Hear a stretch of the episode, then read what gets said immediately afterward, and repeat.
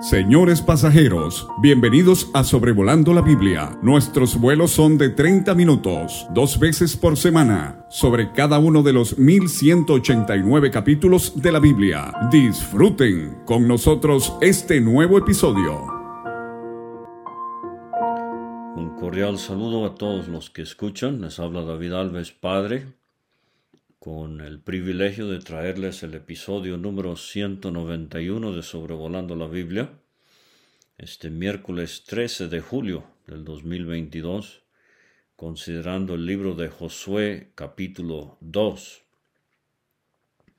Empieza en este capítulo la primera campaña para conquistar la tierra prometida, la tierra de Canaán, que Dios ha prometido al pueblo de Israel. Vamos a ver eh, primeramente en los versículos 1 a 7 cómo comienza esta misión. Eh, primeramente tenemos un trabajo de eh, inteligencia militar. Dice el versículo 1, Josué, hijo de Nun, extrañaremos ahora el nombre de Moisés, como vimos en el episodio anterior. Moisés ha muerto, pero la obra del Señor sigue. Josué ha recibido entrenamiento por varias décadas, ha sido levantado por Dios, el pueblo vio eh, la aprobación de Moisés, ve que Josué es el, líder ahora eh, por la voluntad divina, y él envió desde Sittim, otro nombre para este lugar es el arboleda eh, la arboleda de acacias. Eh, ahí nos quedamos en números 25 en cuanto a la peregrinación por el desierto. Eh, tristemente, en Sittim fue donde sucedió el descalabro del pueblo de Israel con las mujeres moabitas después de el episodio de Balaam, el falso profeta.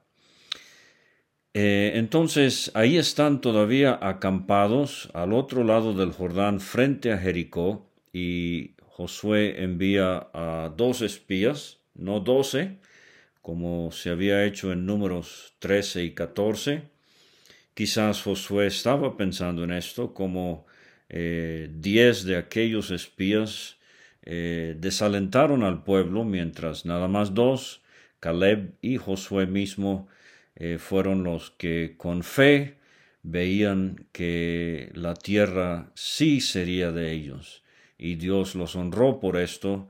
Eh, son los únicos de aquella generación de guerreros que entrarán a la tierra prometida. Pero estos dos espías anónimos eh, también fueron hombres de fe. Lo vamos a ver en el último versículo, en el versículo 24 de este capítulo. Y como mencionó David Alves Hijo en el episodio número 190, el episodio anterior, eh, los contrastes que hay entre números y Josué, eh, aquí vemos este contraste, la fe de los espías eh, contrastada con la incredulidad de la mayoría de los espías allá en números. Y Josué envía a estos dos espías secretamente. Curiosamente, esta es la única vez en la Biblia que aparece esta palabra eh, silenciosamente. Quizás sería eh, otra traducción. Y usted sabe que el éxito de una operación de inteligencia es el absoluto secreto de lo que se está haciendo. Quizás eh, Josué no quiere inquietar al pueblo de Israel, eh, que podría volver a mostrar incredulidad y desánimo. Eh, obviamente también hay eh, la, la situación al otro lado del Jordán. Estos espías están arriesgando sus vidas. es una operación militar y Josué eh, está haciendo esto con mucho cuidado. Les dice, andad, reconoced la tierra y a Jericó. Obviamente aquí eh, Josué va a empezar lo que se ha llamado la campaña central de la conquista de Canaán, pero él quiere eh, reconocer él quiere saber exactamente cuál es la situación de la ciudad de Jericó, no una ciudad grande, pero eh, fuertemente amurallada, como vamos a ver cuando lleguemos al capítulo 6, y obviamente la, la región alrededor de Jericó. Eh, dice la nota eh, al pie de página de la Biblia de Estudio de la Biblia Latinoamericana de la Fundación Bíblica Lockman que Jericó estaba estratégicamente situada en un valle importante a siete kilómetros al oeste del Jordán. Jericó es la ciudad de menor elevación en el mundo, a unos 228 metros bajo el nivel del mar, y es la ciudad más antigua conocida y que, eh, esté habitada hasta el día de hoy. Entonces, eh, dos datos eh, bastante impresionantes acerca de Jericó.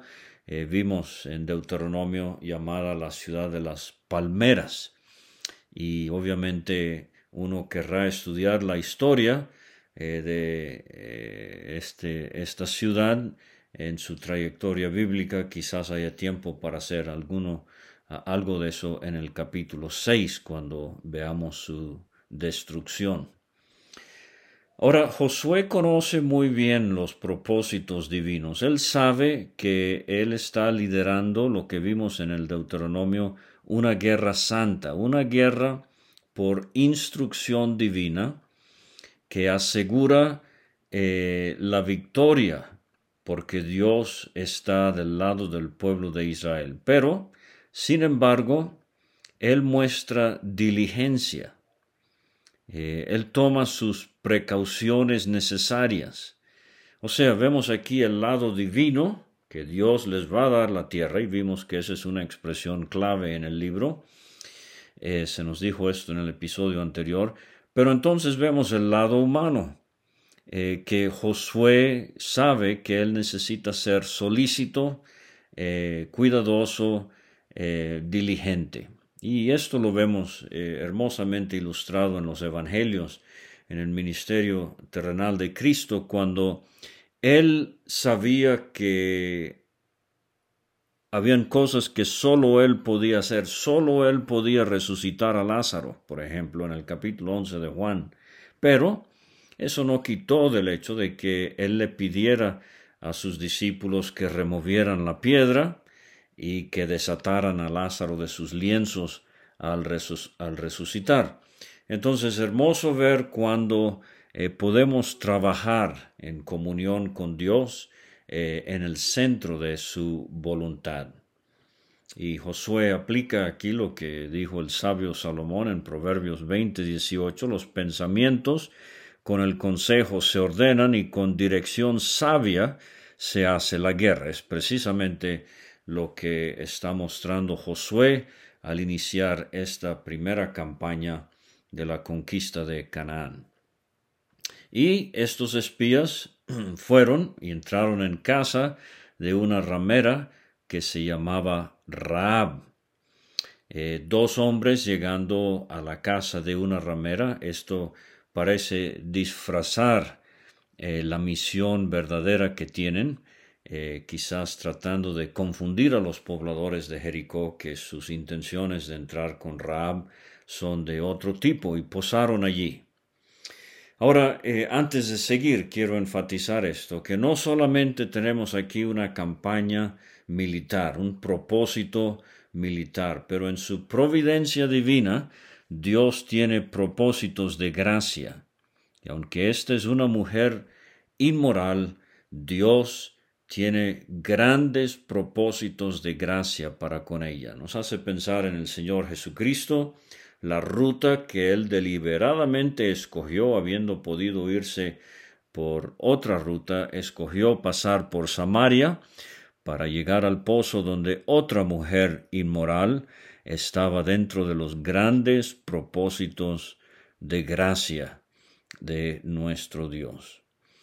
Dice el versículo 2, fue dado aviso al rey de Jericó, y él permanece anónimo en este capítulo, aunque Raab es mencionada por nombre. Y vamos a ver que el rey y los habitantes de Jericó habían oído lo mismo que había escuchado Raab, pero no creyeron. Ellos desobedecieron, nos va a decir el escritor a los hebreos en el capítulo 11. Eh, gran contraste aquí con Nínive, cuando fue Jonás a predicar desde el rey hasta el más pequeño, ellos creyeron la palabra de Jonás, pero este rey no creyó, eh, solamente Raab y su casa se van a salvar de la eh, destrucción de Jericó, y en esto podemos pensar inmediatamente en Noé, que entró con los suyos en el arca, mientras que el mundo antediluviano pereció. Pero el rey este, dio aviso diciendo aquí que hombres de los hijos de Israel han venido aquí esta noche para espiar la tierra. Eh, entonces el rey de Jericó envió a decir a Raab, saca a los hombres que han venido a ti. Y en el hebreo, eh, eh, aún en, nuestros tiempos, han venido a ti, esto tiene cierta connotación sexual. estos hombres han venido a ti como ramera, han entrado a tu casa. Josefo, el historiador judío, él trata de suavizarla expresión Raab, la ramera, diciendo que era más bien ella una mesonera. Eh, recuerda el mesón en la historia de la, del buen samaritano, del hombre que iba de Jerusalén a Jericó y cayó en manos de ladrones. Bueno, eh, de nuevo, por la situación, eh, la ubicación estratégica de Jericó, era común que hubiesen estos mesones. puede ser eh, pero la Biblia identifica a Raab eh, en el Nuevo Testamento dos veces eh, llamándola Raab la ramera y vamos a ver que esto tiene un significado muy particular. Me refiero a Hebreos 11:31 y Santiago 2:25. Pero la inteligencia, la contrainteligencia de Jericó ha detectado el plan, dice el rey, han venido para espiar toda la tierra. Pero la mujer había tomado a los dos hombres y los había escondido y dijo, es verdad que unos hombres vinieron a mí, pero no supe de dónde eran. Y cuando se iba a cerrar la puerta, siendo ya oscuro, esos hombres se salieron y no sé a dónde han ido. Seguidlos a prisa y los alcanzaréis. Ahora aquí tenemos un problema ético, eh, por lo menos dos mentiras que ha dicho Raab. La Biblia menciona las mentiras de Raab, pero no las aprueba. Esto se parece al caso de Abraham que vimos allá en Génesis mintiéndole al faraón en cuanto a Sara. Ahora, en ninguna circunstancia se justifica la mentira. Y Pablo lidió con este problema en Creta y cuando Tito fue a Creta, Pablo le escribe eh, como uno de ellos, su propio profeta, dijo, los cretenses siempre mentirosos. Y este testimonio es verdadero, repréndelos duramente para que sean sanos en la fe. Ahora, Raab se acaba de convertir a Dios, y ella va a dar testimonio de esto a los dos espías. Eh, entonces podemos eh, ver que ella es como si fuera, decimos hoy, una nueva creyente. Pero fíjese que los cretenses eran nuevos y eran mentirosos, y esto tenía que corregirse. Pero Pablo escribe a los efesios. Ellos ya tenían varios años de creyentes, y dice en el 4.25 de esa epístola, eh, por lo cual, desechando la mentira, hablad verdad cada uno con su prójimo, porque somos miembros los unos de los otros. Dios no necesitaba las mentiras de Raab para que la campaña de la conquista de Jericó y de Canaán fuese un éxito. Pero volvemos a esto de que la Biblia a veces detalla debilidades aunque no las aprueba. Yo puedo decir con mucha vergüenza que la verdad eh, cuesta mucho decirla, pero las mentiras cuestan mucho más, salen más caras. Mejor decir la verdad. Dice el 6, ella los había subido al terrado y los había escondido entre los manojos de lino que tenía puestos en el terrado. Ahora es el mes Abib, el primer mes eh, para eh, los israelitas en su calendario religioso. En este tiempo el Jordán se desborda, por eso la dificultad de estos dos espías para cruzar el Jordán a nado de ida y de regreso, como vamos a ver en un momento, pero es el tiempo de la cosecha de la cebada, y de la, linaza, que es de donde viene el lino. Eh, al cosechar la linaza se remoja, se seca, hay todo un procedimiento, eh, pero hay que entonces poner los manojos a secar y por eso Raab tiene eh, estos manojos arriba en el terrado y de, ese, de esa linaza que ha sido cosechada es donde se va a producir el lino de las telas eh, tan conocidas. Pero fíjese que esto no es ninguna coincidencia. Dios está detrás del escenario y en su providencia divina Él está permitiendo que todas estas situaciones se den para eh, proteger a estos dos espías. Y los hombres de Jericó fueron tras eh, ellos por las mentiras que contó Raab, por lo menos funcionaron en este sentido, pero el versículo 7 dice que fueron tras ellos por el camino del Jordán hasta los vados y la puerta fue cerrada después que salieron los perseguidores. Ahora en los versículos 8 a 21, la médula del capítulo, vamos a ver que eh, la misión de estos dos espías toma un giro, quizás sorpresivo para ellos, pero obviamente conocido muy bien por Dios. Antes que ellos se durmiesen, dice el 8, ella subió al terrado y les dijo, y aquí vienen eh, palabras de Raab desde el versículo 9 hasta el versículo 13.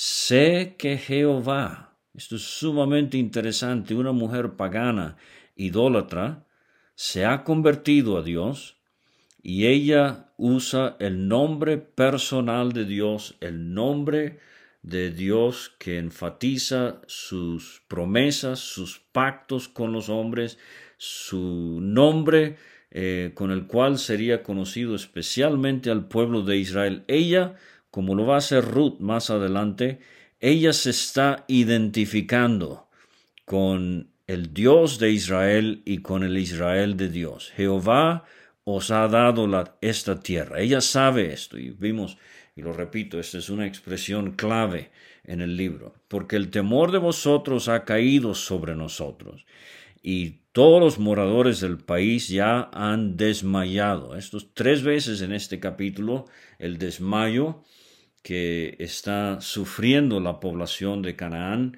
al ver que el pueblo de Israel ahora está por cruzar el Jordán. Versículos 8, 11 y 24.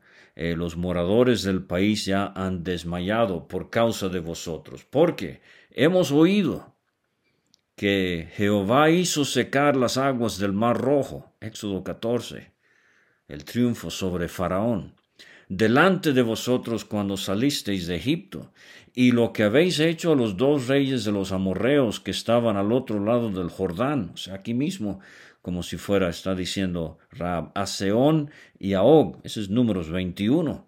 Eh, Seón, rey de los amorreos, Og, rey de Basán, a los cuales habéis destruido. Fíjese cómo ella resume 40 años de historia, desde Éxodo 14 hasta números eh, capítulo 21, con la destrucción de Faraón y de los reyes de los amorreos. Y esta es una predicción que se está cumpliendo. En Éxodo 15, 15, 16, la profecía de Moisés es esta, los caudillos de Dom se turbarán, los valientes de Moab les sobrecogerá temor, temblor, se acobardarán todos los moradores de Canaán, caiga sobre ellos temblor y espanto, a la grandeza de tu brazo enmudezcan como una piedra hasta que haya pasado tu pueblo, oh Jehová, hasta que haya pasado este pueblo que tú rescataste. Y sigue Rab diciendo, oyendo esto ha desmayado nuestro corazón, ni ha quedado más aliento en hombre alguno por causa de vosotros, porque, otra vez, y esta frase es clave, Jehová vuestro Dios es Dios arriba en los cielos y abajo en la tierra. Ahora pues, eh, ahora eh, dice Rab, eh, os ruego que juréis por Jehová, que como he hecho misericordia de vosotros, esta es una palabra clave en cuanto a los pactos de Dios, la misericordia, el amor leal, el amor fiel de Dios, eh, así como he hecho misericordia con vosotros, así la haréis vosotros con la casa de mi Padre, eh, de la cual me daréis una señal segura. Eh, note esto, una señal segura, que salvaréis la vida a mi Padre, mi Madre, mis hermanos, mis hermanas. No es la primera persona en la Biblia, ni la última que al convertirse lo primero que quiere es la salvación de sus seres queridos.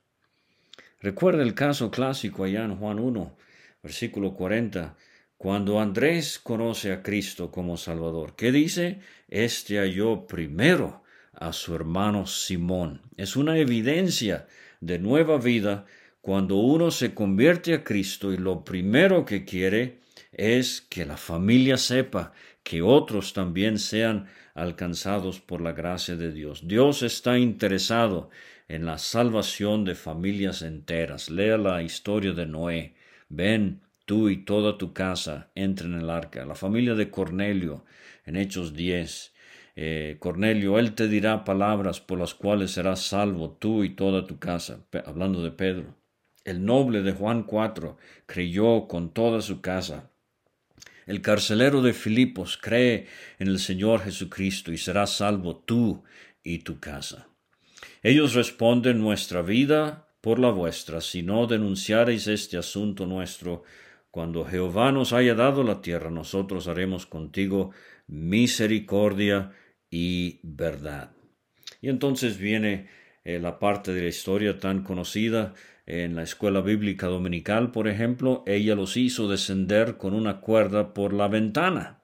Muy interesante trazar las ventanas en las escrituras. Lo vimos allá en Génesis con eh, Noé en el arca. Hechos eh, tenemos al joven Eutico que en la reunión se sentó en la ventana, se durmió en el tercer piso y cayó hasta afuera, ah, cayó al piso hasta afuera eh, no una buena idea dormirse en la reunión. Pero dice, estaba eh, su casa en el muro de la ciudad, ella vivía en el muro. Vamos a decir más de esto cuando lleguemos al capítulo 6. Pero les dice, marchaos al monte para que los que fueron tras vosotros no os encuentren. Y así fue. Eh, se escondieron, escóndanse allá tres días, dice eh, vamos a ver que la misión total eh, se hace como en unos cinco días. Ellos le dijeron, nosotros quedaremos libre de este juramento con que nos has juramentado. He aquí, cuando nosotros entremos a la tierra, tú atarás este cordón de grana a la ventana por la cual nos descolgaste. Y reunirás en tu casa a tu padre y a tu madre, a tus hermanos y a toda la familia de tu padre. Esta escena se parece a la de la Pascua en Éxodo 12, cuando toda la familia tenía que estar puerta adentro y la sangre en los postes y en el dintel allá afuera. Aquí la señal es el cordón en la ventana, no en la puerta, pero más acerca de esto en un momento si hay tiempo. Cuando, eh, dice el 19, cualquiera, perdón, que saliere fuera de la puerta de tu casa, su sangre será sobre su cabeza. O sea, la, la, el gran requisito para salvarse del juicio que venía era estar puerta adentro, puerta adentro del arca, en el caso de Noé y el diluvio, puerta adentro en la salvación, dice Cristo en Juan 10, versículo 9, yo soy la puerta, el que por mí entrare. Eh, quiero preguntarle, oyente, ¿usted está ya puerta adentro? Porque si no, está expuesto al juicio de Dios. Ella responde, sea así como habéis dicho. Luego los despidió, se fueron. Y ella guardó el cordón de grana en el escaparate para ver cuándo. No, no, no, no. Dice ella ató el cordón de grana a la ventana. Se le, había, se le había dicho que lo haga cuando entremos en la tierra, dijeron los espías, pero ella lo hizo de una vez. y esto nos va a dar una lección muy hermosa en unos momentos. Pero la misión se cumple, versículos 22 a 24. Eh, caminando ellos llegaron al monte, estuvieron allí tres días, hasta que volvieron los que los perseguían y los que los persiguieron buscaron por todo el camino uh, un, paraje bastante accidentado, esta región del Jordán. Eh, entonces volvieron los dos hombres, descendieron del monte, pasaron, o sea, pasaron el Jordán a nado, y vinieron a Josué, hijo de Nun, y aquí viene el reporte, le contaron todas las cosas que les habían acontecido, y dijeron a Josué, aquí está la fe de estos espías, Jehová ha entregado toda la tierra en nuestras manos, y también todos los moradores del país desmayan delante de nosotros. O sea, hay luz verde. Ya se ha hecho el reconocimiento eh, secreto de parte de estos espías, el pueblo de Israel está ya listo para cruzar el Jordán y conquistar la primera ciudad y así empezar la campaña de posesión de la tierra que Dios les había prometido. Si usted busca en, el, en la concordancia, encontrará Raab mencionada once veces en la Biblia. Pero ojo, en el Salmo 87, 4, 89, 10 y en Isaías 51, 9 no se refiere a esta mujer de la cual estamos hablando, se refiere poéticamente a Egipto, porque uno de los significados de Raab es insolente, orgullo, y Dios usa eso para describir poéticamente a Egipto. Pero seis veces aquí en Josué 2 y en Josué 6 y tres veces en el Nuevo Testamento se refiere a esta mujer Raab. Mire, ella es mencionada en Mateo 1.5 como la esposa de Salmón. Eh, Ruth 4.21, Primera Crónicas, primer libro de Crónicas 2.11 nos dice que Salmón era hijo de eh, un príncipe que se llamaba Naasón y Salmón eh, se casa con Raab y ellos engendran a Boaz, el hombre rico de Belén. Y eh, Boaz y Ruth, la moabita, tuvieron a Obed. Y Obed era el padre del rey David. Entonces, fíjese, Raab en Mateo 1 nos ilustra lo que Pablo dice en Romanos 3:34, justificados gratuitamente por su gracia. Y de las menciones en el Nuevo Testamento, su mención en Mateo 1 en la genealogía de Cristo es la única vez donde no se le dice Raab la ramera, porque hay una lección muy hermosa aquí, que lo que la gracia de Dios perdona, la omnisciencia de Dios no recuerda. Justificada por gracia, Raab ya no es vista como la ramera. Pero entonces en Romanos 5.1 tenemos la justificación por fe. Y cuando vimos en este capítulo que ella dice, Jehová vuestro Dios es Dios arriba en el cielo y abajo en la tierra, ella se convirtió a Dios y Hebreos 11:31 destaca su fe. Por la fe Raab la ramera no pereció juntamente con los desobedientes, habiendo recibido a los espías en paz. O sea, ese evento en su casa con los espías fue un acto de fe porque ella ya había sido justificada por fe, para usar esta ilustración del Nuevo Testamento. Y en Santiago 2.25 Santiago dice que ella fue justificada por obras. Asimismo también Raab la ramera no fue justificada por obras cuando recibió a los mensajeros y los envió por otro camino. Así es. Y en Romanos 5.9 Pablo dice, justificados en su sangre, refiriéndose a Cristo, justificados en su sangre, por él seremos salvos de la ira. Y mire, este cordón rojo nos habla de Raab justificada en su sangre, una figura. Pero justificados en su sangre, ese es el cordón rojo, la sangre de Cristo. seremos salvos de la ira, ese cordón rojo sería el símbolo que la salvaría a ella de la destrucción.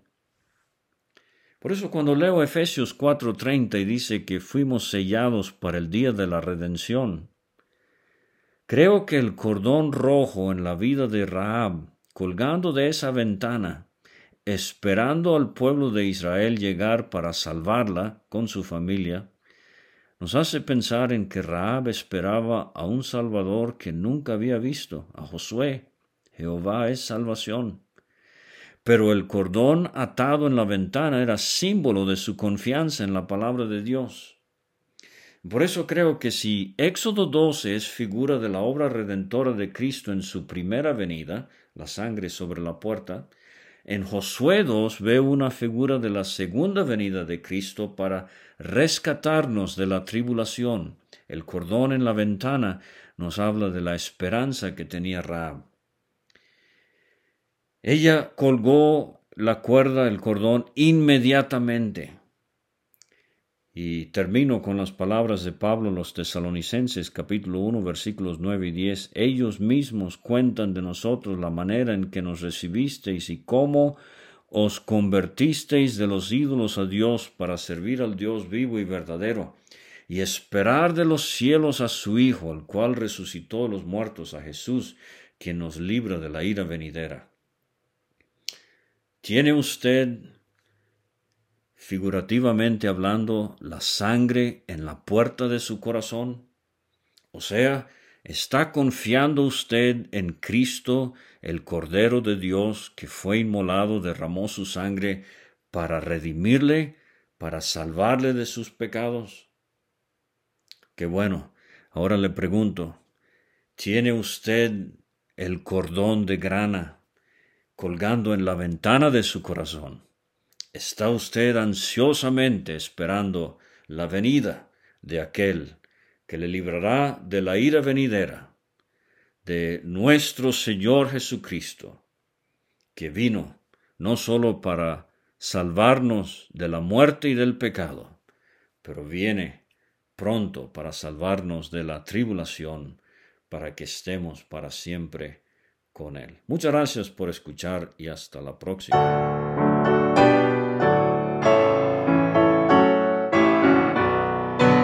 Muchas gracias por escuchar. Puede conseguir todos los episodios de Sobrevolando la Biblia en aplicaciones de podcast como Spotify o Pocket Cast para recibir dos audios por semana a su WhatsApp. Envíe un mensaje al más 52 322 349 2258 y no olvide añadir este número a sus contactos. Hasta la próxima.